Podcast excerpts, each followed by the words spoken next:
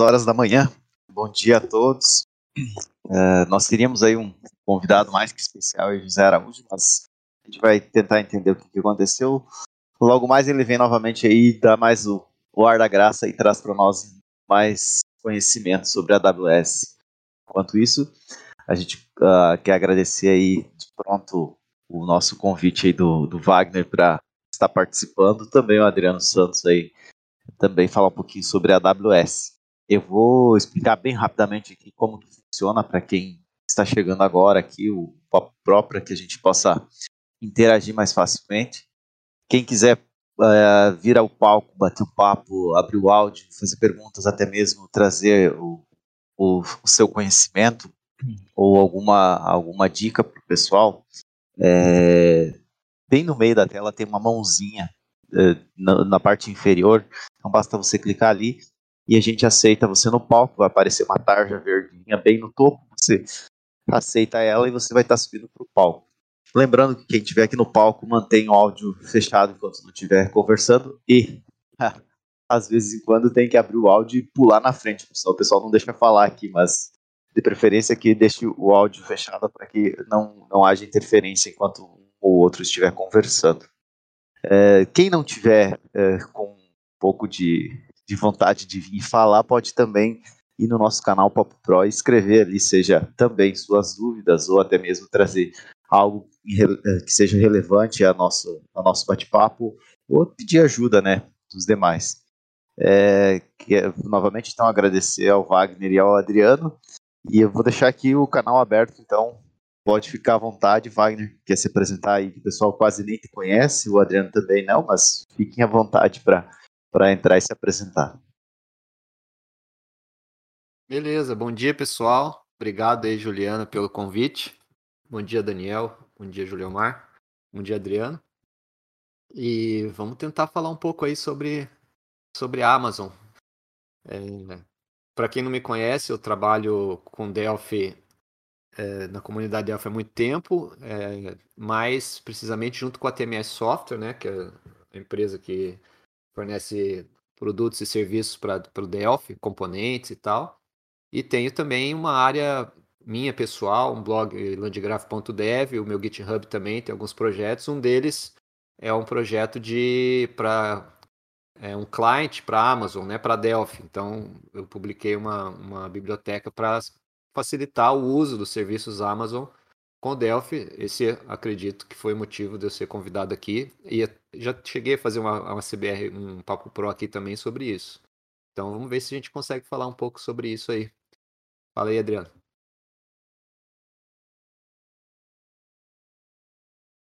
Fica à vontade para falar aí, Adriano. Pode falar um pouquinho aí, a gente Oi, não, perdão, bom dia, bom dia. É, bom, uh, Adriano Santos, né? Alguns devem me conhecer aí também, tem bastante material na internet, tem YouTube, tem treinamentos, enfim. Uh, inclusive, para o ano que vem, a gente estou criando uma nova vertical aí de, de, trazendo um pouquinho da parte de infraestrutura também, de, de arquitetura, um pouquinho de AWS, enfim, e estou disponível aí para para a comunidade, o que vocês precisarem tirar de dúvida aí, tamo junto. Um bom dia a todos aí, vamos, vamos para cima aí. Beleza. Obrigado aí por, por, pela presença. Pode falar, Daniel. Aproveitar uma abertura aqui e citar assim, o que, que, que, eu vejo, né? As, as empresas de software, é, primeiro momento que elas falam assim, ah, vamos para a nuvem, elas focam no framework que elas vão usar, na tecnologia, como que vai fazer, API, REST, documentação, só a parte de programação em si, né? E o dev ele pensa isso mesmo, né? Ele não, ele não vai muito no caminho da infra, né? Da, de qual servidor é, vai usar, qual sistema operacional vai usar. E, e para você é, completar a tarefa, né? Para você pôr o seu negócio na nuvem, você acaba tendo que conhecer um pouco isso também. E poucas empresas têm alguém de TI, um cara especialista em, em, em infra, em TI, em Linux. E, e, e daí muitas vezes o dev se mete a fazer isso e acaba não fazendo muito bem. Quem, quem, entra a primeira vez na Amazon fica perdido lá, tem centenas de serviços diferentes, cada um com um nome mais doido que o outro, né? E às vezes o cara não sabe direito o que fazer lá. ou monta uma máquina lá, todo orgulhoso, chega no fim do mês, vem a fatura que dá uma, aquela gelada no, no coração ali, né, enorme. Então, não, é, é, é uma tarefa que o desenvolvedor grama, que o desenvolvedor tem muito, muita familiaridade, né, algo novo, né. Na visão de vocês, isso é uma tarefa de desenvolvedor ou a empresa tem que realmente procurar alguém de TI para suprir essa necessidade? Olha, eu acho que como em muitas, muitos aspectos, né, outros aspectos técnicos, acho que depende muito do tamanho da empresa, né? É, a gente sabe aqui que tem muita gente que são é, empresários até individuais ou empresas menores com menos de 10 funcionários. E esse tipo de negócio, é, a gente brinca que o pessoal tem que fazer tudo, né? Tanto, tanto o proprietário, o presidente, o gerente da empresa, como os funcionários, né? Então, brinca que tem que é, é, programar e, e, jogar o lixo para fora. Então, eu acho que acho que se é, fosse possível ter uma estrutura maior, é interessante ter uma pessoa separada, sim. Um, ou pelo menos considerar isso como uma área de conhecimento separada. Porque é um assunto por si só, né? Então, da mesma coisa que você pode ter separações entre é, desenvolvedores back-end e front-end, né? Servidor e web e mobile e servidor C Sharp e Delphi, esse tipo de coisa, acho que é uma área de conhecimento que, que não que requer, mas que tem assunto, né, tem conhecimento para exigir uma pessoa ou uma função. Mas, quando a gente está falando de empresas pequenas, acho que, como todos aqui são, multi, multidisciplinares, acho que faz parte aprender também. Então, por outro lado, eu acho que é uma área que qualquer desenvolvedor deveria saber um pouco e, se possível, se trabalha por conta ou com uma empresa pequena, saber bastante porque é, um, é uma ferramenta que hoje não tem como escapar, né? É, eu, vou, eu vou na linha do, do Wagner também, né, Daniel? Que, aliás, eu acho que a, a, a sua primeira colocação aí é, é, a que eu mais escuto aqui todos os dias, né? Quando a gente está acostumado, né? Primeira pergunta de todas é: escolhi o framework, esse framework aguenta um milhão de requisições por minuto, por hora, por segundo? Então é a primeira grande pergunta aí que a galera faz, né? Na hora de escolher aí uma, uma, uma ferramenta, um framework, né? E, e eu costumo falar uh, ah, para alunos, para seguidores, né, que a escolha da ferramenta, a escolha do framework, ela é só uma das etapas, né, uma das do, dos fatores aí de, de sucesso para o seu software, né? Independente da, da, tecnologia que você vai utilizar como, como framework, né, a linguagem, a tecnologia, enfim, ela é só uma das etapas, né?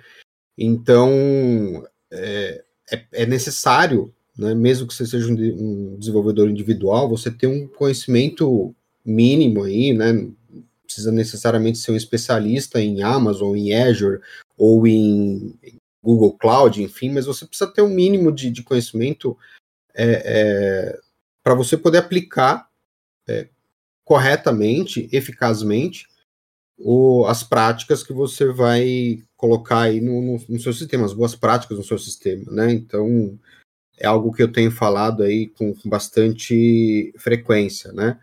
Uh, a galera tem se falado bastante aí de, de Horse, de o próprio Xdata aí da TMS, com, com Wagner, enfim, é, DMVC, enfim. Então, essa é só uma das etapas, né? É, você saber uh, como você colocar isso online, é, saber fazer as medições corretas para você saber como e quando escalar né, a sua aplicação, isso eu enxergo como fundamental, né? É, eu não sou nenhum especialista em infra, não sou nenhum especialista em, em, em parte de, de, de hardware, né? Você, você, me fala, poxa, Adriano, que tipo de servidor que eu contrato, enfim. Mas eu tenho uma noção aí de, de como que as coisas funcionam, de, de por onde começar a fazer uma escala do meu sistema, onde colocar meu sistema, é, quais serviços são é, importantes. Aí, então, eu, eu vejo algo é, como bastante benéfico aí você ter esse, esse conhecimento aí, ainda que seja, ainda que não tão elevado conhecimento, mas é, é importante para você poder é, iniciar uma trajetória de sucesso no seu software, né? Uh, falando um pouquinho, aproveitar também o que o Daniel estava perguntando ali, é, o pessoal que está também provavelmente entrando nessa questão de utilizar a AWS, é, tem alguma indicação de é, como começar a utilizar é, quais, é, porque eu lembro muito vagamente, tá? Porque eu não, não, não mexi mais na AWS, mas você tem lá um tempo de um período de testes que ah, uma, uma época acho que era um ano, tinha um limite lá. Vocês têm alguma indicação, alguma alguma dica que possa o pessoal começar ali a utilizar as, as, as VMs deles, os servidores, os, tudo então, mais? Pegando um gancho um pouco no que o Adriano falou, que ele mencionou Horse, e o que está falando, eu não sei qual que, que o, o, o, José ia trazer aqui hoje exatamente, né? Mas é, as pessoas associam muito a, a, a, Amazon, a AWS, com. Já falei isso aqui no outro, no outro Papo Pro. Com um servidor na nuvem, né? Porque, por exemplo, é, Horse ou Xdata, isso é um aspecto lá que o Adriano está falando de colocar uma aplicação, uma aplicação tua na nuvem. Só que os serviços nuvem, a Amazon, os maiores principalmente, a Amazon, né, a AWS, o Azure, é, a Oracle, esse, esses, esses fornecedores, eles são muito, mas muito mais do que isso, né? Então eu até é, até tem gente aqui na plateia que vai se identificar, não, vai, não vou dar nome aos bois, mas tem muita gente que compara, é, por exemplo, a Amazon com alguns servidores de, de host aqui no, no Brasil, ah, custos e tal. Mas é, a, o serviço de você criar uma máquina, um servidor na nuvem Amazon, é só uma pequena fração do que você pode fazer ali. Então, por isso que esse conhecimento sobre serviços na nuvem, Amazon e Azure, não posso falar os dois são os maiores, mas vamos falar de Amazon, porque é o assunto do dia. É, existe um monte de possibilidades ali dentro de, de coisas que você pode agregar à tua aplicação, de conhecimento que você pode adquirir que vai facilitar a sua vida como um desenvolvedor é, não só um programador, mas como um desenvolvedor, uma, uma pessoa que fornece soluções que seria interessante você aprender. Então, e, e o servidor virtual, uma máquina na nuvem que você coloca ali, é só uma fração disso. Então, é, foi um parênteses que eu quis colocar. Então, aí o Julio Mar perguntou: a Amazon ela continua tendo free tier, que é um. Você vai lá e Amazon, eu não lembro o link agora, acho que é aws.amazon.com, mas enfim, você vai lá no Google, coloca AWS, é simples, você vai entrar lá na página e vai criar uma conta. A partir do momento que você cria uma conta lá, você tem um ano de uma, uma série desses serviços gratuitos. Um deles é uma máquina, acho que são duas máquinas é, virtuais, com tamanho pequeno, mas memória de 1 GB, se não me engano, uma máquina Windows e uma máquina Linux por um ano para você usar. Só que tem uma série de outros benefícios gratuitos. Você tem uma, você tem uma máquina exclusiva para bancos de dados, por exemplo. Então você pode ter uma outra máquina é, gratuita por um ano com ou Postgres ou MySQL ou outros bancos que ele oferece lá. Não sei quais são. Eu sei que MySQL e Postgres estão no, no, no período gratuito. Acho que acredito que Oracle SQL Server talvez não. Mas você tem isso, você tem é, envio de e-mails gratuitos, você tem envio de é, push notifications gratuito, você tem lambdas, uma série de, de execuções de código lá gratuito. É, não sei exatamente toda a lista que tem ali, mas tem uma série de serviços gratuitos por um ano. E aí, nesse tempo, você pode experimentar e aí começar a, a aprender mais sobre o que ela tem a oferecer. Claro que o primeiro serviço que geralmente o pessoal faz é isso aí: vamos, vamos montar uma máquina Linux lá, ou montar uma máquina Linux, que é o que? É uma máquina conectada na internet 100% do tempo. Né? Basicamente, esse é o início que o pessoal inicia nos serviços cloud. Uma máquina, um computador onde eu possa colocar meus programas lá que esteja acessível 100% do tempo. Seja para você colocar um servidor é, web, um site que você tenha, seja para você colocar um servidor de aplicação, feito em Xdata, feito em Horse, ou feito em PHP, o que quer que seja, seja para você colocar servidores é, que rodam é, 24 por 7 lá para você fazer serviços quaisquer, como processar, processar algum tipo de dado, enviar e-mails, é, coisas que você precise de conexão com a internet, um servidor confiável 100% do tempo. Essa é a porta de entrada, são as drogas leves para depois você entrar nas drogas mais pesadas da AWS. E agora, se for para montar uma máquina inteira, né, como a grande maioria inicia aí na Amazon, vai lá e monta um, um, computador, né? E muitas vezes eu vejo o pessoal montando máquina Windows, né, porque é onde ele tem mais familiaridade. Né? É, e não Linux, que talvez o custo fosse mais baixo, ou o consumo de memória fosse mais baixo, mas que daí exige um certo conhecimento de Linux. É, mas se for para montar uma máquina, os, os, provedores nacionais, tipo LocalWeb, HostGator, não seriam mais vantajosos aí do que o AWS? O AWS tem mais segurança, mais estabilidade. Vantajosos em termos. em quais aspectos? Preço é só? É preço financeiro, né? Então, eu acho que eu, eu, não. Rapaz, eu me bato um pouco com essa interface do Discord, eu, não, eu fico aqui vendo a tela do, da audiência e não entro lá no Papo Pro. Então, acho que isso o pessoal pode até falar melhor de como estão os preços, que eu não conheço muitos preços, mas uh, de tudo, né? Principalmente é, conheço mais o Azure e a AWS. Mas eu acho, pessoalmente, acho que os preços são similares. São similares. Porque o pessoal, é, primeiro tem alta do dólar, né? Então o pessoal encareceu um pouco a Amazon. Só que você, você começa a ter outros fatores envolvidos na, no custo, né? Primeiro assim, eu já montei algumas máquinas na Amazon Azure e alguns servidores nacionais e eu percebo assim, sem, sem uma prova, né, sem um benchmark, é uma sensação, a impressão que eu tenho é que as máquinas da Amazon são mais rápidas e mais leves. Até mesmo quando você vai conectar via, por exemplo, você vai conectar num servidor Windows RDP com o Remote Desktop lá, parece que ela é mais responsiva, você abre um Explorer, você faz qualquer coisa lá, é mais rápido, é, parece que a máquina nunca engasga, os servidores XDATA que eu coloco lá rodam perfeitamente durante meses a fio, sem nenhum problema. E a impressão que eu tenho é que uh, outros, outros provedores são mais lentos. E isso é difícil de você avaliar, né? E você saber o que você está comprando. Porque no final das contas, é aquilo que eu falei, você está comprando uma, um computador num servidor qualquer lá e você está usando esse computador, vamos dizer assim, é um, um computador que está sendo disponibilizado para você. As especificações que você vê ali na, quando você está comprando isso ou contratando, você, ele, ele diz lá, você tem 1 GB de memória, uma vCPU, que é uma CPU virtual, um disco, tanto de disco e tal. Mas assim como você, essa área eu não entendo muito, mas assim como você, na hora de você comprar um computador real, essas especificações você pode gastar 3 ou gastar 10 mil com essas mesmas especificações, porque depende, é SSD, qual é a marca do SSD? Ele é de 3 mil GB ou é de 6 mil GB? Qual é o processador? É, a memória, qual é o barramento da memória? Então eu acredito, aí é um pouco da é chute meu, acredito que também existem essas diferenças nos provedores. E isso acaba fazendo diferença. Então a impressão que eu tenho é que Alguns provedores, por exemplo, usam máquinas mais simples que acabam afetando no desempenho. Então você, você não está comparando é, laranja com maçã. Aliás, você está comparando laranja com maçã, né? São coisas diferentes. E o Eduardo chegou aí. Daqui a pouco ele fala. Fala, Eduardo. Mas aí também, e acho assim que a Amazon é, e a Azure, por exemplo, elas são um mundo à parte comparado com esses provedores que só fornecem máquinas virtuais. Porque daí o que, que acontece?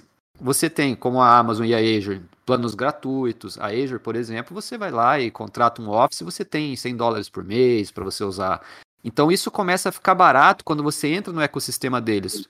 Ah, falando da AWS, por exemplo, além da, da, do, do free tier deles, que é um ano gratuito, ele tem todos esses outros serviços que eu mencionei, por exemplo. Vamos falar de um simples, que é envio de e-mail, para você enviar e-mail.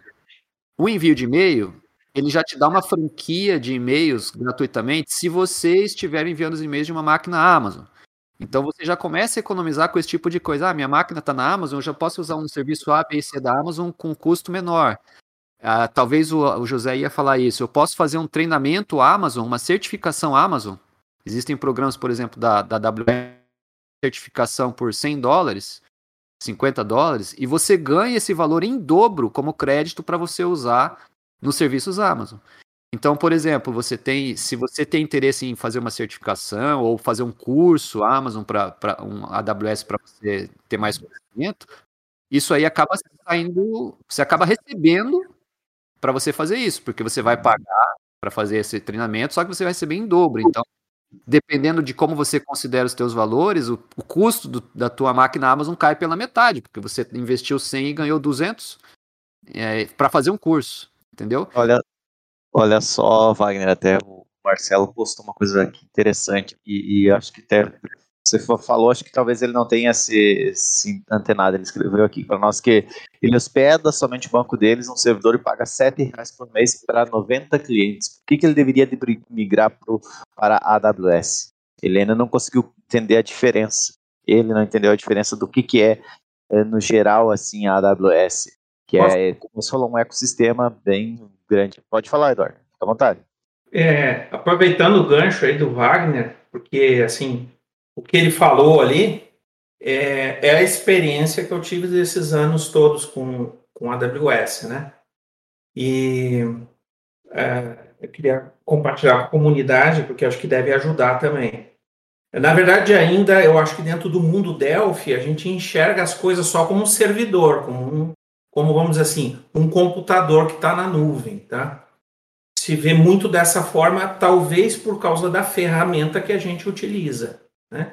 Então, a, ferramenta nossa depende de ter um servidor, um Windows ou um Linux rodando, de forma que você instala lá o software e aí ele, qualquer que seja das plataformas que tem no Delphi hoje, você consiga uh, atender a sua necessidade de, de conexão. O fato é, como o, o Wagner disse, a, o, o, o, EC2, que é, a, que é a parte de VPS, né, de servidores virtuais da Amazon, é só um pedacinho do processo todo. A Amazon, a Amazon tem quantidades absurdamente grandes de serviço. Por exemplo, você pode contratar um link privado de satélite, se você quiser, na Amazon. Claro que custa horrores de valores, né? Mas você pode. Está montando uma rede de televisão no Brasil e quer contratar os links de satélites. A Amazon é muito mais do que servidores e servidores no sentido de VPS, né? É, e eu passei cinco, cinco anos usando a Amazon quase que exclusivamente. É, o custo estava bem alto para mim. É, tem um monte de, de maravilhas, né? É um shopping center, você tem um monte de recursos, um monte de facilidades. Eu acabei trocando por um servidor, entre aspas, nacional uh, no começo do ano por causa de preço. Faz diferença no preço? Faz, faz bastante diferença no preço. Mas depende do que você está fazendo. No meu caso, eu precisava de servidores para colocar Delphi. Né? Eu precisava de máquinas Unix, uh, Linux ou Windows. Instalar, no caso, eu uso o Xdata, botar o Xdata, instalar o meu PostGRI, é, colocar coisas, mas aí você, você tem benefícios? Tem. Eu de mil e 300 reais que eu pagava, passei a pagar 380 reais por mês. Tem algumas diferenças? Tem bastante diferenças. Tem, uma, tem vantagem, tem desvantagem. A vantagem é eu reduzir meu preço, que era uma coisa que eu precisava reduzir. Tirei mil reais da minha despesa.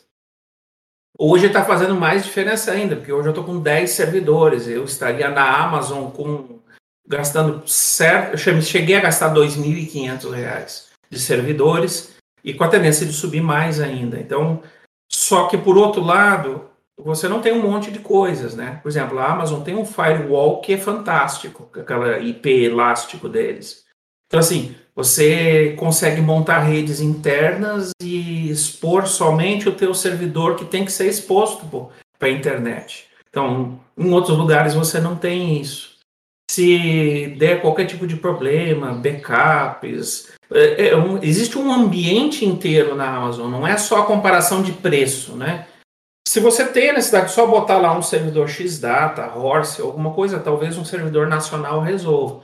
Na verdade, não, é, praticamente não existe nacional nesse sentido. O que eu uso, que até já foi veiculado aí pelo, pelo Marco Polo da, da Fab Web, é, é um provedor, na realidade, eles são revendedores de máquinas, né? Eles contratam máquinas de empresas americanas, tem uma no caso é uma empresa do Texas, tem dois servidores aqui no dois data centers no Brasil, eles contratam máquinas físicas e revendem como VPS. São máquinas virtuais. Aí vem o problema da, da comparação que o Wagner falou. A máquina virtual no, na Amazon é muito mais rápida do que umas máquinas virtuais que eu encontrei em mais de um servidor, até servidores internacionais. Porque depende de alguns fatores. Eles pegam uma máquina física e dividem pelo número de usuários. Você não sabe, por exemplo, quantos usuários estão eh, dividindo a máquina. Então, é, vai depender do provedor. O certo é pegar ele e fazer um teste. Mas mesmo na Amazon, mesmo na Amazon, tinha dias que a máquina ficava mais lenta. E o simples fato de eu rebootar a máquina, ela ficava mais rápida, porque ela nascia em uma outra máquina, que talvez este, este, estava sendo menos usada ou tinha menos pessoas usando. Então, VPS é uma coisa onde você tem é uma média de, de potência de máquina, ela não, não é garantida. Se você quer uma máquina que tenha uma potência pré-definida sempre, você tem que contratar uma máquina física, que não é bem o chão da, na, na Amazon, né? Você consegue em outros servidores. Eu acho que, eu, eu acho que você falou bem, Eduardo. É, é aquela história assim, você você tá, você recebe o que paga, né? É, de novo, eu não posso falar, eu não posso falar de outras, de, de todas as empresas, porque eu não conheço, né, muito longe disso, conheço algumas de dedo, então dá para contar na mão. Então, claro que eu, pode ter alguém aí, pode ter uma empresa nova, uma startup, uma inovadora, ou uma empresa grande que esteja subsidiando, ou sei lá o que, com alguma estratégia comercial diferente, que tenha produtos similares, né, a Amazon, Azure, etc., com preços mais acessíveis, tudo bem. Mas é, o que eu vi, assim, é que é esse ecossistema. Eu vou dar um exemplo simples que talvez possa parecer para vocês que ah, é, um, é, muita bobagem, isso aí não vale o custo. Mas é um exemplo. É, nós temos, por exemplo, máquinas AWS e uma, uma, das, uma das empresas que eu trabalho, são, são duas, eu e mais uma pessoa, é, nós temos uma conta Amazon para prover serviços SaaS lá. E, é, apesar de ser duas pessoas, a gente fez questão de organizar a coisa é, com usuários, por exemplo. Então, isso já, é já, não, já eu não sei se é uma coisa que todos os fornecedores têm. De você poder criar, você tem uma conta raiz da Amazon, aí você tem uma conta específica de cada pessoa, você coloca permissões de tudo que a pessoa pode fazer dentro do ambiente Amazon, você tem logs disso, você tem autenticação. Não consegue fazer isso. Não, não consegue. Isso é, isso é uma das grandes virtudes da Amazon. Então, mas isso para mim é um detalhe mínimo, vamos dizer assim, foi um exemplo que eu lembrei agora. Autenticação é, é assim, fatores, porque assim, é, é, nós estamos colocando, por exemplo, esse é um SaaS que a gente. É um SaaS. É, é, é, eu acho que é um pouco diferente de você ter uma aplicação tua para um cliente específico. Ah, vou levantar uma máquina para o meu cliente B cobro lá dele 100, 200, repasso em dobro o valor que me custa, mas o cliente está feliz. A gente está falando de um SaaS, onde é software as a service, onde você tem algumas máquinas para rodar todo o teu ambiente que vai servir todos os teus clientes, sejam eles 10, 500 ou 1000. Então, e os dados estão lá. Então, eu, por exemplo, eu teria muita relutância em confiar um SaaS meu, o meu ambiente que está rodando todos os meus softwares em produção, atendendo 500 mil clientes, nesse caso específico, são 20 mil usuários, é, num ambiente que não tenha nem autenticação de multifatores para eu poder deixar meu banco protegido lá, meu servidor protegido, esse tipo de coisa.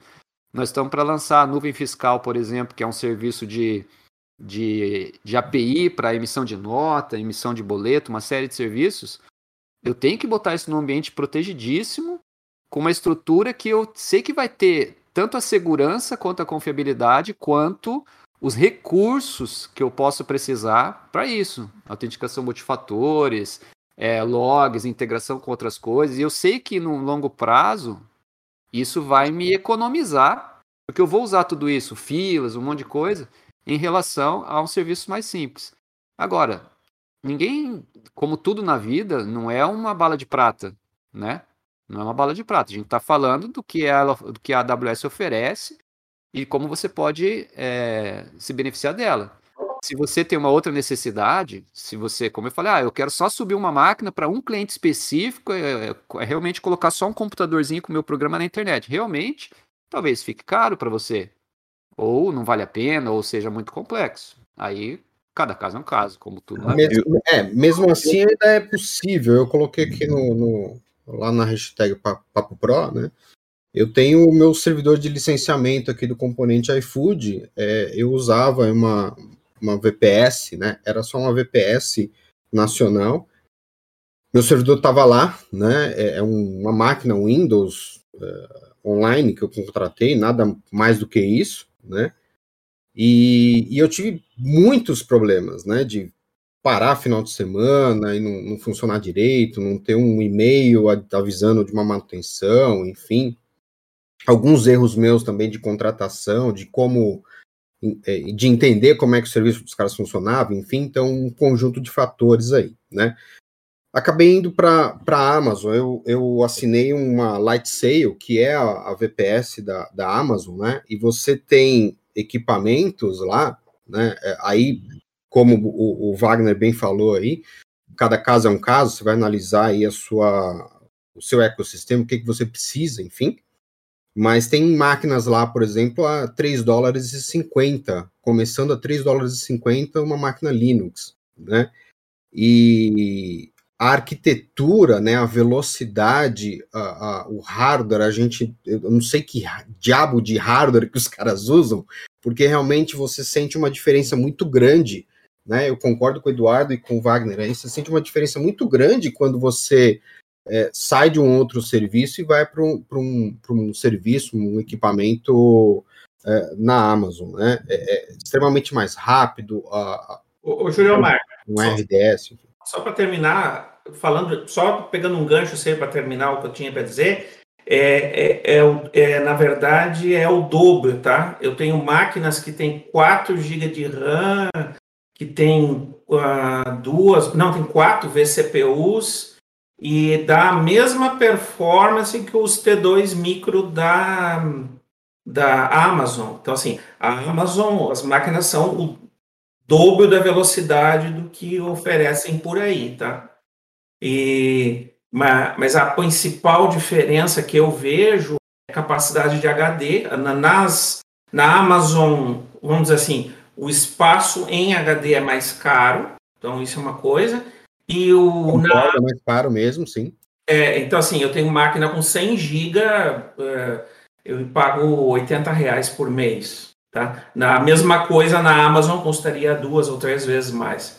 E por outro lado, tem é, a questão da, da largura de banda. Na, isso, é essa é a pegadinha na Amazon, tá? Essa é a pegadinha. No meu caso, pegava muito, porque metade do meu custo era os servidores, outra metade era, era banda. Então, é, depende do que, que, você está fazendo. Você tem que medir. Na Amazon, hoje, eles têm, inclusive, uma ferramenta fantástica lá que você consegue simular, colocar regras para saber o que, que você vai gastar, de forma que você consiga medir a tua banda, porque eles cobram pela banda que você usa. Algumas VPS fora da, da Amazon, elas não cobram, é ilimitado. Então, o preço cai muito. Mas depende do que você faz com a sua máquina.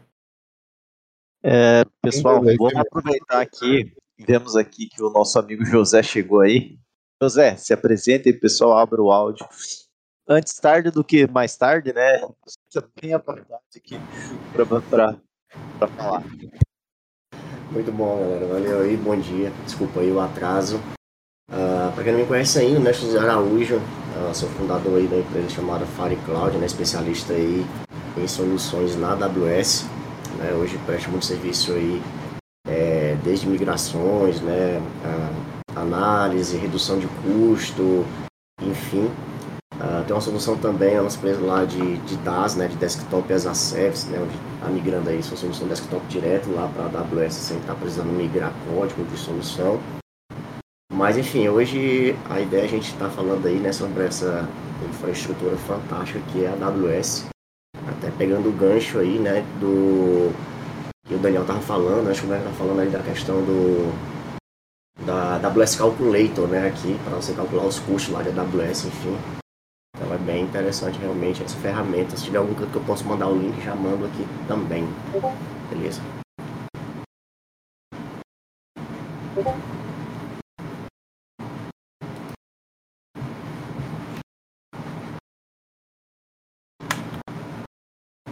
Vocês estão ouvindo bem? Ok, deixa eu ver aqui. Ô, José, se quiser ficar preocupado com a parte de, de links, a gente vai colocando os links ali na, no, no papo, tá? Certo. Já mandei aí um pro Julião Mal, acho.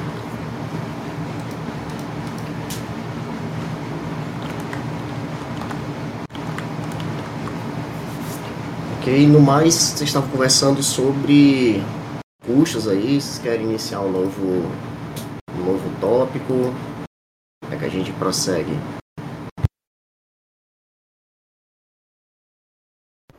É, uma pergunta para vocês aí. Hoje a AWS ainda fatura em dólar? Ou, ou, você já consegue pagar em reais, né? É, ela está acompanhando a alta do dólar, né? Isso é muito preocupante para quem, quem contrata um serviço indexado pelo dólar. Né? É, o faturamento ainda é em dólar, sim. Né? Realmente essas questões aí do, da alta do dólar preocupam um pouco, né? Mas algum tempo atrás a AWS já já conseguiu ali trazer, na verdade, faturamento é, é em reais, né? Porém, assim, você, recebe a cobrança em reais, inclusive com notas fiscais já brasileiras e tudo, né? Porém, só que o valor é calculado, né? Vindo lá de fora para cá em dólar, né? Digamos assim. Isso aí foi uma iniciativa que a AWS teve, né, em fechar ali essas questões fiscais com o Brasil e a gente tem a esperança de que algum tempo aí, aí as cobranças vão, fiquem né, 100% em reais e não sejam mais baseadas no dólar. Isso vai, vai ajudar bastante. Ah, em relação a servidores, eles têm data centers no Brasil? Sim, né? A AWS ela, ela é estruturada ali né, em regiões, né? A AWS tem regiões no mundo inteiro e dentro dessas regiões elas têm zonas de disponibilidades, né? No mínimo cada região tem três zonas de disponibilidade, justamente ali para estar tá evitando algum tipo de, de catástrofe, né? Caso ali alguma região tenha alguma indisponibilidade ou lentidão, a outra possa assumir, por exemplo. E aí no Brasil, sim, no Brasil nós temos uma, uma região né, que está localizada ali em São Paulo, e essa região tem três zonas de disponibilidade. Então, para quem precisa ali realmente de serviços de alguma, de alguma coisa que exija baixíssima latência, né? Então, ideal, ideal seria estar tá hospedando aqui no Brasil, mas altíssima latência mesmo, quero dizer ali, né? Mas nada que, por exemplo, hospedar ali no norte da Virgínia, né? Onde que a maioria hospedam. Por exemplo, meus serviços todos são hospedados lá. Ah, assim, quase nenhuma diferença de latência, né? Ainda mais agora também, né? Agora acho que há mais ou menos uns dois meses, né? A AWS anunciou aí uh, mais um ponto de presença, né? Aqui no Brasil, que é justamente aqui em Fortaleza, né? Sabe, eu moro aqui no Ceará, em Fortaleza. Uh, e a AWS anunciou aí mais um ponto de presença que não é mais um data center, né? Um ponto de presença onde vai melhorar ali a distribuição, né? Cacheamento de recursos e aí a latência tende a baixar mais ainda, a entrega de conteúdo aumentar ali, né, a nível de velocidade. É verdade ou é lenda urbana que esses servidores têm a, a localização não revelada? Os data centers eles são escondidos por segurança? É, exatamente. É, não é lenda urbana não, é verdade. Assim, não, não é aberto para visitação, digamos assim, né? Você não vai passando ali de carro e, ah, meu filho, aqui fica o data center da AWS, entendeu? Não é assim, não. Realmente é, é, é bem sigiloso a localização desses data centers, né? Inclusive, é, falam né, que ele muda de local ali, né? Eles vão migrando ali alguns, alguns servidores, enfim. Então é bem sigiloso mesmo. É, Fale um pouquinho do, do, do, que, do que você faz na Cloudflare, que esses dias atrás até explicou numa outra conversa que a gente teve aí, mas se você quiser expor um pouco mais sobre como que funciona a solução da Cloudflare. Ah, legal. Não, assim, acho que é interessante. Porque, você utiliza a AWS diretamente com ela, certo? Geralmente é. Pode, ah. pode, pode abrir seu áudio aí. Entendi. Acho que interessante é. Acho que vocês conduziram já o Papo Pro até agora, imagino assim, né, já tiveram vários temas, mas uh, então assim, cabeça da galera antes, né, assim, de falar de solução, é entender assim como os principais serviços da AWS, né? Vocês tocaram aqui no assunto, né? Computacional, os S2, o S3, né, que é serviço de armazenamento, né, de, de grande armazenamento da AWS, tem ali várias categorias, né? Inclusive ali desde as, as de rápido acesso, né? Até as de, de acesso mais, mais devagar, digamos assim, mais de longo prazo, né? Lá isso é ideal para cartórios, né? Então, empresas que precisam de grande armazenamento por longos períodos, né? Então você consegue colocar ali numa, na categoria do S3, o Grace, por exemplo, você pagaria muito barato, né? Por grandes armazenamentos, né? Hoje clientes lá que tem terabytes de, de backups lá na AWS e, e assim, né? Os custos são muito baixos, realmente comparar ali, né? Tá armazenando na sua própria empresa, por exemplo, né? Ah, temos de... Opa! Uma coisa bem interessante aqui que o, o Marco Polo gosta de cutucar, né, Wagner? Ele veio aqui e fez uma pergunta bem interessante que você também vai saber responder. Uh, o, a, a, LGPD e a GDPR, no caso de transferência internacional, é preciso fornecer a localização de tratamento dos dados pessoais. Como fica isso na AWS? Olha a pergunta que ele fez aí. E o Wagner, se quiser responder, ele também Marco Polo, sobe aqui. Sobe aqui, meu querido, porque eu me recuso a falar de LGPD. Bom, a AWS ela, ela tá preparada já para isso, né? No caso de ferramenta, você pode estar tá configurando essas questões de LGPD, né? Inclusive, por exemplo, ali o, tem questões ali de que é, dados, você tem que garantir que os seus dados, né, não estão, não estão, não estão sendo armazenados, né, em outro país, por exemplo, né? Ficar somente dentro do seu país e também tem, tem lá algumas que, na verdade, não podem ser acessadas, né, de outros locais, por exemplo, né? Uma, uma, das ferramentas que tem lá, você pode estar configurando isso, seria o Route, né? O Route 53, que é o servidor de DNS da, da AWS, né? Ele não é simplesmente só um servidor de DNS, é uma ferramenta muito poderosa.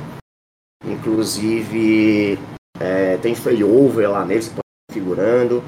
E você pode estar configurando também questão de geolocalização, né? Uma espécie de configuração lá onde o seu, seu app não pode ser acessado é, se as informações estiverem vindo a partir de tal localização, entendeu? Então, é, tem ferramentas para tudo, cara. Isso que nós Na verdade, como, como você já falou, né, José, a Amazon tem, tem uma quase todos os serviços dela, não em todos, mas quase todos os serviços dela tem opção de servidores no Brasil e em São Paulo. Então, se você, se você está pressionado por burocracias que vão dobrar o seu custo, basta você pagar isso aí e colocar Paulo. É, até, até falando aí da LGPD, o Marco Paulo me corrija aí se estiver errado, porque eu fiz o curso com ele. Ele é meu professor. Então, é, é, é, assim, não é que você não pode hospedar fora do país, você pode. Mas você tem que avisar o usuário que tem transferência internacional dos dados dele. Então, na, nos termos de aceite lá, você tem que dizer que você está usando um servidor que fica em outro país e, e, que os dados dele vão estar hospedados lá. Só isso. É, tem que deixar claro isso para o usuário. Né? Se você compartilha isso com outras pessoas, é, então, por exemplo, é, eu, eu, eu, como a CBR, estou compartilhando, estou gravando os dados lá na, na AWS. Então, eu estou compartilhando os dados do usuário com a AWS, mas uma conta privada, dentro de um contrato que a AWS não pode usar isso para o bel prazer dela, né? Mas eu tenho que deixar claro que esse servidor fica em outro país. Então, para evitar a burocracia, a gente prefere manter tudo no Brasil. Boa. Perfeito. Seguindo o raciocínio, né, que, por exemplo, então falei do, do S3, né, ali também do, do RDS, né, banco relacional da AWS, né, banco não relacional, falando aqui mais acessados ali, mais da digamos assim, do dia a dia das empresas. Então temos o RDS, que é o banco né, onde compartilha com server, Oracle, MySQL. É, infelizmente não é com, com Firebird, né?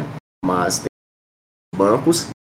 E aí é onde a parte de instalação, né, gerência da parte da engine do banco é a AWS. A AWS oferece muito serviço chama de serverless, né? Ali serviço servidor ela oferece muito isso, que é justamente para reduzir a carga de manutenção, né? Carga de, de man, é, manutenção né? e atenção que vai ter para os seus servidores ali. Deixa isso com a AWS, que ela, ela resolve, foca no negócio, e essas questões de de segurança, aplicar de segurança funcional, aplicar atualizações do próprio engine do banco de dados, né? Uma, uma release que saiu ali no banco lá, por exemplo, AWS somente banco. Então isso é bem. Uh, outro que eu apresentei até há pouco aí um treinamento, o SS, né, o serviço de AWS, né, que é um serviço de container, você pode estar usando o container AWS, é, porém por detrás rodando em máquina, e é onde você não dando uma, uma manutenção, né, uma atenção a essas máquinas, ou então você pode estar rodando esse SS, né, AWS com é, que eles chamam de Fire isso de containers, mas né? você nem vê, ela nem cria nenhum SC lá, uh, autogerenciado por ela, muito bacana. Claro, você vai pagar um pouco mais caro, mas foco, foco no manutenções EC12 então, realmente, acho muito. Mas, enfim, é que comentou aí, a questão realmente é você qual é o melhor para o seu negócio. A AWS tem sabor comum e a questão de dosar, monitorar isso. É, Adriano, quer dizer, José, só tenta dar uma olhada na tua configuração de áudio aí, porque ele tá pegando, provavelmente a sensibilidade tá pegando o seu alto-falante perto, daí ele tá cortando o áudio, tá? Eu tô vendo que você tá ouvindo nós no áudio. Se tiver até um fone de ouvido, será até melhor pra te falar, que daí ele não corta. O Discord Entendi. faz isso, tá? Entendi. É, mas pode prosseguir aí. É, eu, Desculpa. ia fazer uma, uma, pergunta, propor um cenário para vocês. Vamos imaginar, eu sei que o que vai se contratar na Amazon vai depender de inúmeros fatores, vai depender é, do tamanho, da, de quantas pessoas vão conectar, de qual o que o sistema vai fazer, lógico. Né? Mas vamos imaginar um, um, cenário ali que uma aplicação Xdata ou em Horse, em que vão se conectar até 10 mil usuários num, numa, no momento de pico, né? O que, que o cara tem que contratar na Amazon? É, é uma máquina? É um Docker? É um, é um banco de dados? O que, que vocês recomendam aí que ele, que ele contrate lá na Amazon para atender esse cenário? Então, é, nesse, já que você mencionou esse caso específico, você está falando de servidores de aplicação feitos em Delphi, uma VPS normal, né, um EC2 ou um Lightsail, com Linux ou Windows, dependendo se você em que você compilou o teu, teu aplicativo. E esse é o mínimo. Aí o resto vai depender realmente da arquitetura da tua aplicação, que é diferente para cada um. Se ela usa banco de dados, se não usa. Vou dar um exemplo nosso, de novo, né? Porque é, é a única forma que a gente tem de ilustrar. A gente tem um SaaS com 18 mil usuários é, em Xdata. A gente usa uma máquina Windows é, de 1 GB para rodar o servidor Xdata. Ela, inclusive, está super utilizada. A gente está avaliando colocar um, um Windows é, Core com 512 de memória. E temos um RDS em Postgres com separado com 1 GB também, a máquina mínima do Postgres lá, 1 GB com um, uma CPU. E isso atende 17 mil usuários.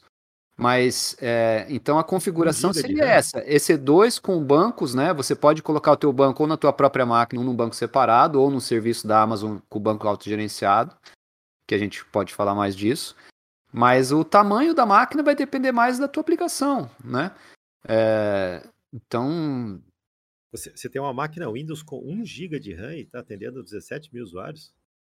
Ela está super utilizada, é, subutilizada. Nós temos vários serviços lá junto e.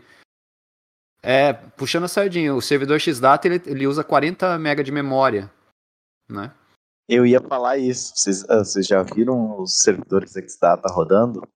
Então, tá aí um exemplo, né, Wagner? Sim.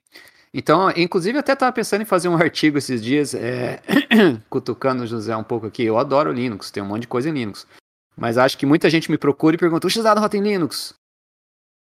Roda, mas a, a questão é assim, para que você quer rodar em Linux? Se você entende mais de Windows, se o Delphi ele, ele ainda é mais estável em, em, Windows, né? A RTL, uma série de frameworks e o compilador ainda tem 30, 20 anos de história aí, 20, sei lá, né, 95, quase 30 anos de história aí em Windows, então, obviamente, é, um, é uma ferramenta mais estável para Windows.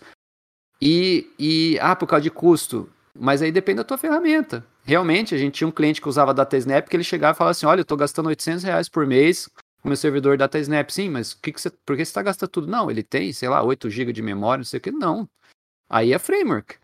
E aí, se você, se você, se você tem uma framework como Xdata, por exemplo, que um servidor para 17 mil usuários ocupa 40 MB de memória, se você usa Linux ou Windows, isso é praticamente irrelevante em termos de custo, porque a gente não está falando de gastar mil ou dois mil reais por mês, a gente está falando de gastar 30 ou 50 reais por mês. Qual a diferença que isso vai fazer, né? Comparado com a, com a, com a, a tudo que você ganha em volta, tanto em termos de desenvolvimento, manutenção e tudo mais. Então tem esse aspecto também que às vezes as pessoas esquecem, né? Tem que eh, ver quanto quanto a tua, a tua aplicação vai demandar de custo. Eu, o Marcelo falou ali no Papo Pro ACBR do Postgres, por exemplo, esses 17 mil usuários, eles são servidos com essa máquina Windows e uma máquina RDS. RDS é o, é o banco de dados da Amazon, né? Se você não quiser instalar você mesmo um Postgres na tua máquina, você contrata um RDS, um Postgres que a Amazon levanta e gerencia para você. Nós temos esse RDS separado. Ele é a, a, a, mínima também, como eu falei, ele é uma CPU, ele é um core com 1 GB de memória. E até três semanas atrás, é, nós tivemos um problema de performance lá, culpa da nossa aplicação que estava fazendo SQLs é, sem índices. A gente tinha um monte de SQL que a gente estava fazendo, estava sem índice, estava pesado. O servidor começou a engasgar. Né? Então, ah, a solução mais rápida seria o quê? Ah, vamos mudar para 2 GB ou 4 GB e, e resolve o problema. Resolveria o problema. Mas a gente foi lá e otimizou, detectou, usamos as ferramentas da Amazon para detectar as SQLs que estavam lentas, se era CPU que estava sendo usada, se era disco, o que, que era, etc, etc. Otimizamos o processo da nossa aplicação, específico da nossa aplicação, e continuamos com o servidor mínimo com os 17 mil usuários. Então, tem isso também, a tua aplicação tem que ser otimizada. Se você otimizar a tua aplicação, você vai economizar. Larga um, um loop infinito lá, sem, sem sleep no meio, para ver o consumo de CPU, né? Sim, exato. Mas é bem como você falou, depende, da, da depende do cenário, depende da situação. É, você também falou, Wagner, eu também adoro Linux, mas a gente, o nosso bendito usuário é o Windows. E a maioria do pessoal, como é especialista em Windows. Se a gente for falar em, em Linux aqui, é eu, você, o José, não sei se o Adriano também é um cara que é assíduo no Linux, que vai dizer assim, cara, eu uso hoje uma máquina Windows porque os caras, os usuários são, mas todo mundo prefere usar o Linux. Não, não é por sofrer, não é por isso, por aquilo. Mas é, mas também como você acabou de falar, o, o Xdata tem essa questão de performance dele. Isso a gente já demonstrou até mesmo em testes que foram feitos em aplicações bem simples, consultas, etc. Você pode fazer. Esses dias atrás até alguém veio, trouxe uma situação e eu levei, conversei com a gurizada do Horse. O cara pegou lá e mandou 100 mil requisição com o mesmo usuário, com o um exemplo do Jay Mather, né? Do exemplo do Horse. E ele falhava, ele mandava uma, falhava a outra, mandava uma. Fui de curioso, fui lá, levantei mesmo serviço igual do Xdata e mandei ele passa todos, entendeu? Então vai depender também do que você quer escolher, como que você quer escolher, como que você quer fazer. Muita coisa. José, quer acrescentar aí? Você, é o, você era o cara da carro-chefe aqui de hoje, então fique à vontade, abrir o microfone e falar à vontade. Não, tranquilo, show de bola. Eu coloquei os fones de ouvido aqui para ver se corta corte o áudio. É, eu sou suspeito de falar de, de Linux, mas eu concordo plenamente o Wagner falou. É a questão realmente da otimização, né, que, que a plataforma tem, né, o próprio Delphi ali já nasce sobre a plataforma Wii. Claro, tem toda uma otimização ali por detrás. É, no, a nível de Windows, né, isso, isso. Ah, como, assim, eu dou, dou manutenção em várias, né, outras enfim, não só não só Delphi, acaba que uh, projetar né, cenários ali, bastante com Linux. Tal.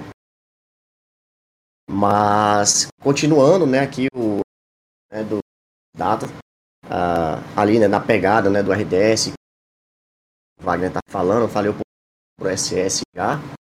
E aí, enfim, né, ali nós temos outro tipo de serviço né, na, na AWS Serverless, né, ali, o auge né, dos serverless ali, e a, a parte de lambdas, né, onde você consegue simplesmente estar executando códigos, né, a ideia inicial da AWS era que você só, só executasse códigos lá, pequenos códigos nessa plataforma, né, e aí seria ali também o auge do serverless, que você não só precisaria dizer qual código a AWS iria executar, porém aonde que ele ia executar, como é que seria a escala disso, né? Seria a escala, sei lá, cara, nesse momento agora tem 10 pessoas chamando esse código aqui, que seria, sei lá, seria um microserviço que está rodando, fazendo uma consulta num banco de dados, por exemplo. Tem 10 pessoas agora. E, sei lá, daqui a 5 minutos tem um milhão, cara, iria continuar funcionando, porque a escala quem iria fazer seria lá por detrás dessa ferramenta que seria o Lambda, né? Ah, então, como a gente sabe, né, todo, todo ano tem o Reinvent, né, que é o maior evento aí da AWS, onde ela faz os lançamentos lá de recursos novos na plataforma. Ano passado eles tiveram o Reinvent e lançaram lá a compatibilidade do Lambda, né, compatível com containers, né. Então, assim, isso é muito fantástico a gente poder estar tá simplesmente levantando um, container para lá e não estar tá mais preocupando como é que isso vai escalar, nível de quantidade de chamada, enfim, isso é bem interessante.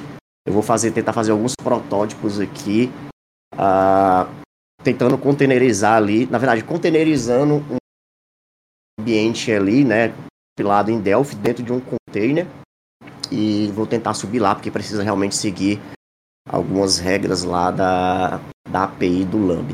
Mas enfim, vou tentar fazer isso posteriormente, está trazendo para vocês. É, isso e... o, o, o, Lambda é, é possível fazer em qualquer linguagem? Eu posso usar Delphi e gerar essas instruções Lambda? É, tem, tem lá uma documentação. Tem uma documentação lá que você precisa seguir, né? Tem algumas espécies de. É como se uma interface que você tivesse que implementar, entendeu? Então, por exemplo, é, linguagens como Node, Java, C Sharp, Python, essas outras linguagens, é, a AWS te dá de graça já, né? Essa, tipo uma lib, né? Uma lib com essas interfaces lá do Lambda implementada. No caso do Delphi, não, a gente teria que implementar nessas né, interfaces que estão precisando, teria que saber ali a nível de compatibilidade. Mas eu também estava pensando na questão de fazer uma espécie de proxy reverso com outra linguagem, entendeu? Colocar dentro de um container só com a linguagem na frente, fazendo proxy reverso para o Delphi. Teria que analisar essa parte de performance, mas fazendo uns laboratórios aí, inclusive até com o Adriano, é, enfim, acho que em breve a gente pretende estar tá trazendo isso aí, que realmente é uma ferramenta fantástica, Lambda, né? Eles aumentaram também né, a capacidade de armazenamento nesses lambdas, né? É, até um tempo atrás era, era alguns megas que o teu lambda poderia ter, cada lambda, né? Agora, depois que eles compatibilizaram com eles aumentaram mais aí, acho que até giga agora. Então, assim, aquela questão do microserviço, né? Deixou meio de ser que tu consegue subir praticamente um, uma aplicação inteira e jogar lá dentro que ele vai autogerenciar para ti.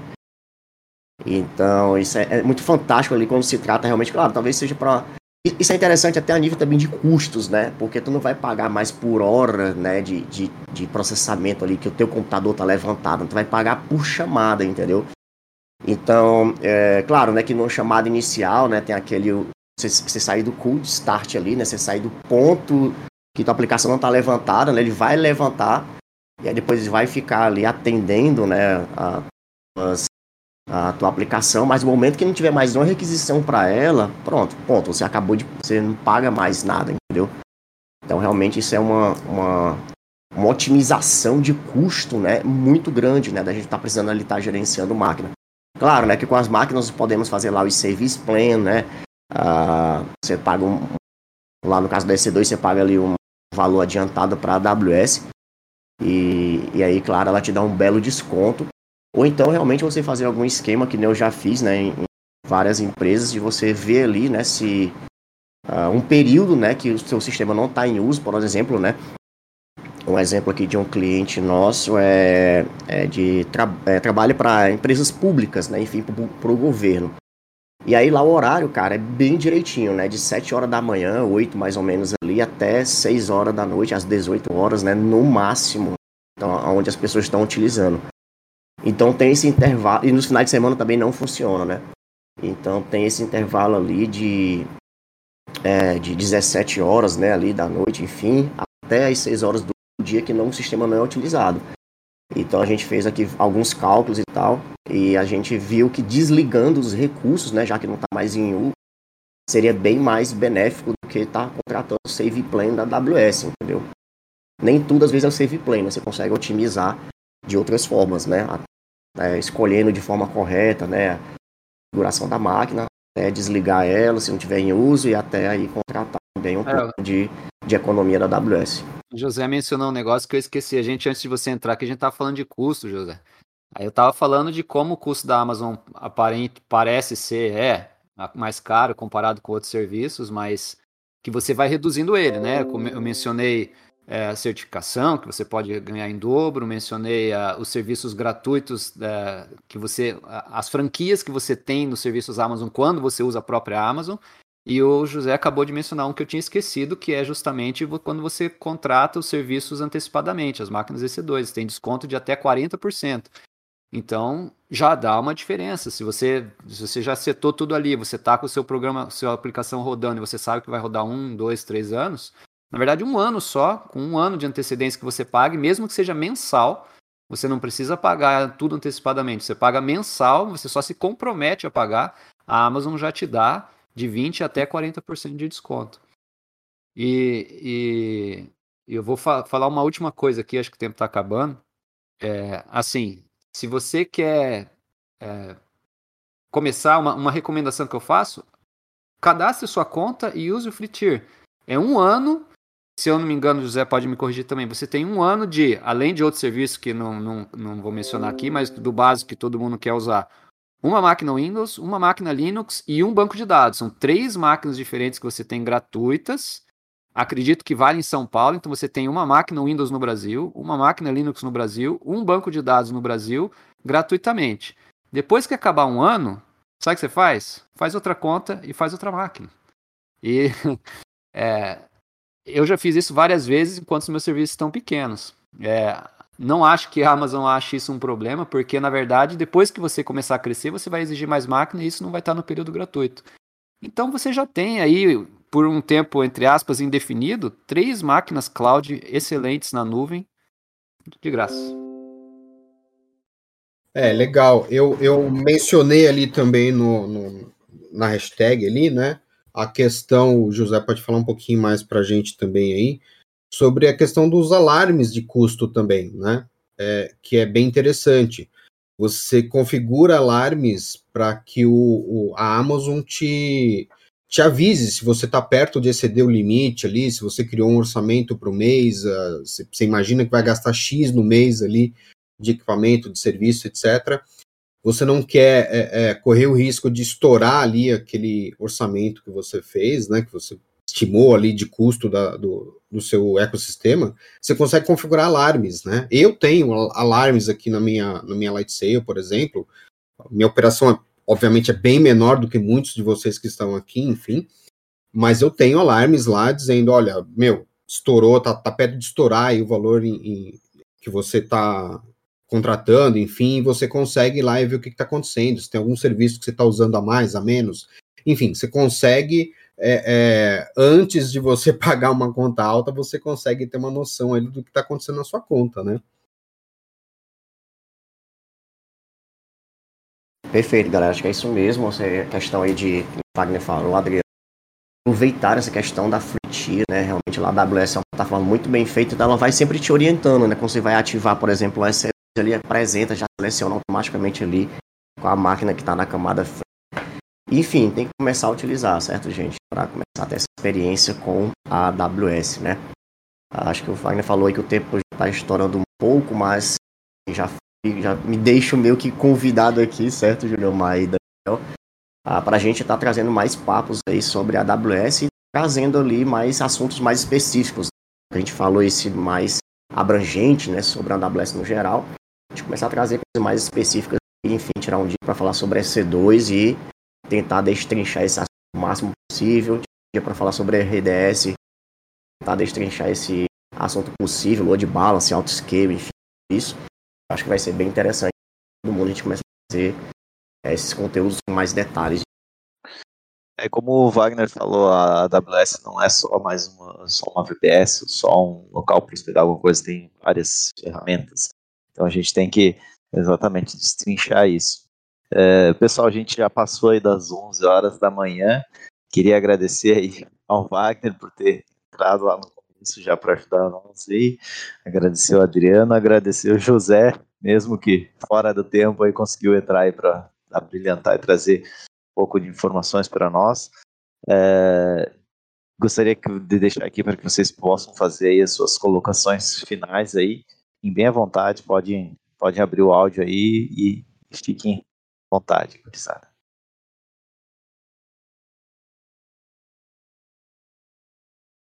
Bom, deixa eu iniciar. Queria agradecer a participação do, do Wagner, do Adriano aí, que nos ajudaram aí no início, né? Wagner parece ser um profundo conhecedor aí da AWS, né? Acho que tem estudado bastante aos desenvolvedores. Agradecer ao José Araújo aí de, mesmo com os imprevistos, conseguiu participar ainda do, do programa, né? Foi um papo legal. Acho que já deu para a gente desmistificar várias coisas aí de AWS, a gente é, sair do zero, né? Para quem está montando a primeira máquina é sempre difícil, né? E fiquem à vontade aí se quiserem indicar aqui no, no hashtag Pro algum curso, alguma, algum material que vocês tenham aí para para ajudar o pessoal que está aqui na audiência. Wagner, José, Adriano, pode ficar à vontade para fazer as considerações de vocês. Eu fico por último, cheguei atrasado. Cara, sempre agradecer a oportunidade, é sempre um prazer, né? Poder é, passar um pouquinho do nosso conhecimento, nossa experiência para a galera e, e, dizer que estou sempre disponível, né? Como sempre, estou sempre disponível, me procura no particular se precisar de alguma coisa, enfim. É, o José agora está com a gente aqui também, procura ele em particular também, é legal. Eu acho que a gente está aqui para somar, para agregar é, mais conhecimento para vocês aí, trocar figurinha mesmo, é isso aí. Obrigado mais uma vez. Oh. Beleza. Obrigado, galera. Valeu. Coloquei uns links ali. O Julio Mar colocou um link da framework para uso da, dos serviços Amazon com Delphi. Coloquei um link também de uma palestra que eu fiz usando essa biblioteca para inteligência com inteligência artificial é, na última Delphi, uma palestra, uma conferência Delphi que teve aí. É bem bacana. E estou à disposição aí. Quem quiser trocar ideias aí, só dizer. Valeu. Então fica contigo aí, José. Pode, pode. Show de bola, galera. Ali uh, um pouco pesado aí para reunião, mas a galera aí com maestria. Finalzinho, acho que eu vou tirar algumas dúvidas. A ideia é que a gente consiga trazer aí cada vez mais para você em relação à AWS. E o Adriano falou, com parceria com o Adriano aí, trazendo vários conteúdos, né? Delphi servidores, né? e boas práticas, enfim. E eu ali mais na parte de AWS, mistificando aí várias coisas. Qualquer coisa, né? Te apresenta também de algum tipo de serviço de migração, né? Consultoria, enfim, já tem uma, uma infra montada, não está satisfeito, está preocupado com segurança, está preocupado com custos, quer trocar uma ideia com a gente para a gente fazer uma revisão, ou então não tem nada e quer começar nesse. Estamos à disposição aí. Só falar com o Adriano e iremos ajudar aí com prazer.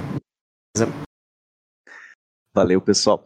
Agradecer então novamente a todos que participaram, a plateia também. Esperamos que a gente tenha trazido algumas informações ao pessoal que está começando aí, querendo ir levar os serviços dele para a nuvem, querendo, quem sabe, levar até as suas APIs. Houve até algumas explicações bem interessantes que o pessoal não, não pegou. Eu vi que o pessoal está falando aí bastante de banco de dados na nuvem, bastante, mas não, então falou um pouquinho que o banco, só o banco de dados não serve, tem que ser a aplicação também. É, mas enfim, vou dar alguns recados aqui finais. Sei que o pessoal já tá, alguns já conhecem, outros não, mas a gente convida aí quem, quem não é ainda do, do, do clube de assinantes do projeto CBR para ser pró, a gente convida, vai ajudar o projeto. Quem não tem ainda soluções TF queira integrar soluções TF. O projeto também tem a parceria com a PayGo. Então entra lá no, no nosso, no nosso portal ali de, de TF, projetocbr.com.br barra TF, projetocbr barra Pro. Você vai ter as informações, você vai conversar com a Aline para uh, eh, assinar o Pro. A Aline também faz a venda de Delphi, licenciamentos de Delphi. A gurizada do TF, o José Tabizou, a, a, a Daniele vão conversar com vocês, até a própria Lili também. É, lembrando que esses áudios aqui ficam todos gravados em podcast, vão ser liberados durante a semana. É, para quem quiser revisar, fica aberto o convite para que a gente volte a falar, como o José falou, bem específico de algumas coisas do AWS, porque são inúmeros, né? O, o Adriano postou até uma, uma lista ali de, de informações. É, eu não sei se a gente ainda tem a Black Friday, mas eu acho que ainda deve ter disponível o link, então também está no Papo Pro ali, se alguém tiver é, algumas, alguma dúvida. É, deixa eu ver, o Gurizada postou também links ali para quem quiser uh, prestigiar os cursos, aprender um pouco mais ou precisar de uma consultoria diretamente com eles para conhecer, seja AWS, seja Cloudflare, seja para conhecer as soluções ali que o, o Wagner também postou sobre uh, TMS, Exdata, sobre nuvem fiscal, pelo que eu entendi, o Adriano Santos com os cursos dele, então fiquem bem à vontade. Agradecer a todo mundo e amanhã a gente vem, vem de novo, né? Amanhã é quinta-feira, deixa eu lembrar qual que é o papo pro, deixa eu só abrir aqui que eu não, não olhei meu calendário antes de vir falar. É o Muca. O Muca, o Muca. Ixi, o Muca, então ele, ele, ele vai vir de coturno aí para falar um pouco de código para vocês ali. Mas uh, estão todos convidados para amanhã estarem aqui novamente, mais um Embarcadeira MVP conversando com vocês. A gente também vai estar por aqui. Um abraço, um abraço para todo mundo e até amanhã. Até nesse mesmo horário nessa Bate-Caverna. Um abração. Tchau, tchau. Valeu, pessoal. Valeu, gente. Até mais.